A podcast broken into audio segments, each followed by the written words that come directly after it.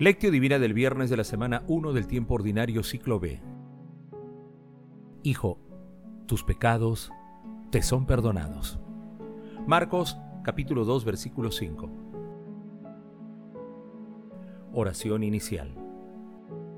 Santo Espíritu de Dios, amor del Padre y del Hijo, ilumínanos con tus dones para que podamos comprender los tesoros de la sabiduría que Jesús nos quiere revelar en este día Otórganos la gracia para meditar los misterios de la palabra y revélanos sus más íntimos secretos.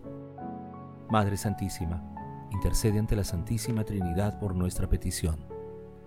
Ave María Purísima, sin pecado concebida. Lectura. Lectura del Santo Evangelio según San Marcos capítulo 2 versículos del 1 al 12. Cuando a los pocos días Jesús volvió a Cafarnaún, se supo que estaba en casa Acudieron tantos que no quedaba sitio ni siquiera junto a la puerta, y él les anunciaba la palabra. Entonces le trajeron entre cuatro a un paralítico y como no podían acercarlo a Jesús a causa del gentío, abrieron el techo encima de donde estaba él y a través de la abertura que hicieron descolgaron la camilla con el paralítico. Viendo Jesús la fe que tenían, le dice al paralítico, Hijo, tus pecados te son perdonados. Unos escribas que estaban allí sentados pensaban en sus corazones, ¿por qué éste habla así? Blasfema. ¿Quién puede perdonar los pecados sino solo uno, Dios?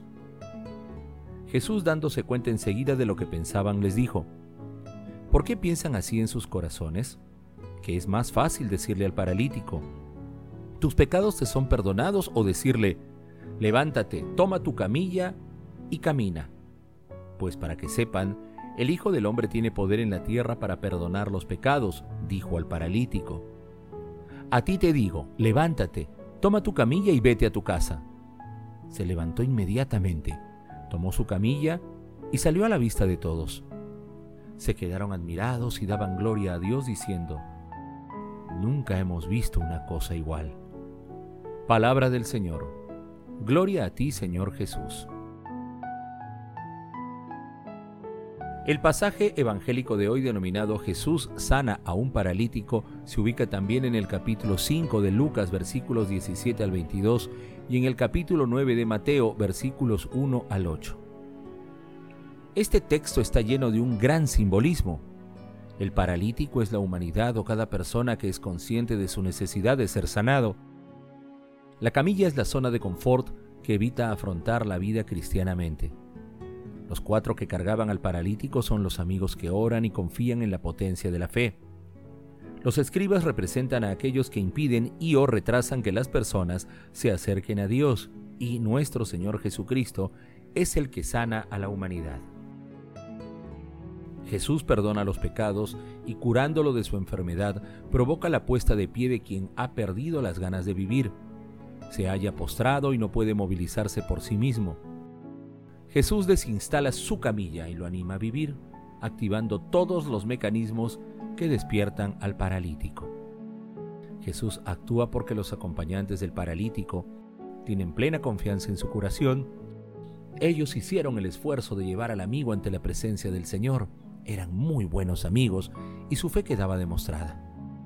Mientras tanto, los escribas allí presentes, que pensaban algo cierto, solo Dios tiene autoridad para perdonar pecados, buscaban apagar todos los anhelos de despertar de la gente. Jesús, leyendo sus corazones, les demuestra que tiene la facultad divina para perdonar y confirma este poder con la curación física del paralítico. Este perdón reconciliador representa un proceso de conversión. Meditación Queridos hermanos, ¿Cuál es el mensaje que Jesús nos transmite el día de hoy a través de su palabra? La lectura de hoy destaca la solidaridad y la fe de cuatro amigos y un paralítico que sin escatimar esfuerzos buscan estar cerca de Jesús. Nuestro Señor Jesucristo, que es el camino, la verdad y la vida, se compadece y restablece la salud espiritual y corporal del paralítico. Pero meditemos en la sucesión de hechos. Lo primero que hizo Jesús fue perdonar los pecados del paralítico. Seguramente nuestro Señor Jesucristo consideraba que el paralítico necesitaba en primer lugar la misericordia esperanzadora de Dios antes que la sanación del cuerpo. Luego, en un segundo momento, y en medio de los escribas y mucha gente, cuya mentalidad relacionaba la enfermedad con el pecado, Jesús sana al paralítico proclamando su autoridad divina. El hombre sanado continuó con su vida y la gente se maravilló y glorificó a Dios.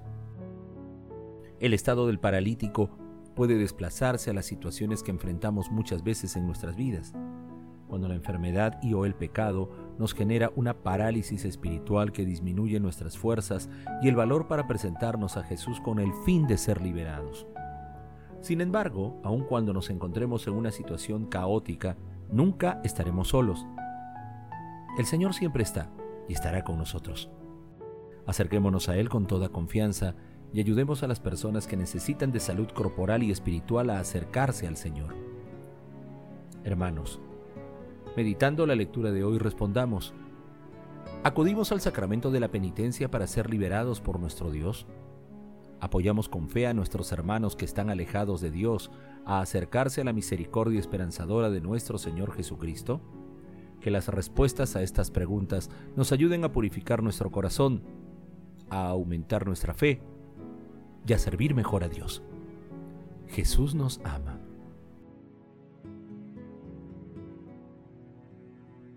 Oración. Oh Dios, Padre bueno, que nos enviaste a tu Hijo amado para liberarnos de la esclavitud del pecado, haz que, sostenidos por la fe de nuestros hermanos, permanezcamos con fe bajo tu mirada misericordiosa. Amado Jesús, gracias por tu misericordia, gracias por haber otorgado a la Iglesia la gracia y el poder de perdonar en tu santísimo nombre nuestros pecados. Amado Jesús, tú que devuelves la armonía, el orden y la comunión espiritual entre los hombres, restituye la imagen divina de la humanidad que es ensuciada por el pecado. Espíritu Santo, concédenos los dones y los recursos para ayudar a nuestros hermanos que están alejados de Jesús a acercarse al océano infinito de la misericordia de Dios. Amado Jesús, amor misericordioso, dígnate contar entre tus elegidos a las benditas almas del purgatorio. Muéstrales tu rostro misericordioso y llévalos a tu morada celestial te lo suplicamos. Madre Santísima, Madre de la Divina Gracia, intercede ante la Santísima Trinidad por nuestras peticiones. Amén.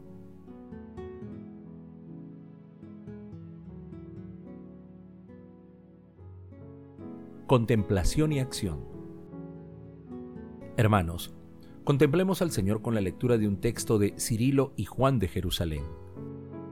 La fe tiene tanta energía como para no solo salvar a quien cree, sino para que se salven unos por la acción de otros. Tenían fe quienes transportaron e introdujeron al paralítico a través del tejado. El alma del enfermo sufría juntamente con el cuerpo la enfermedad.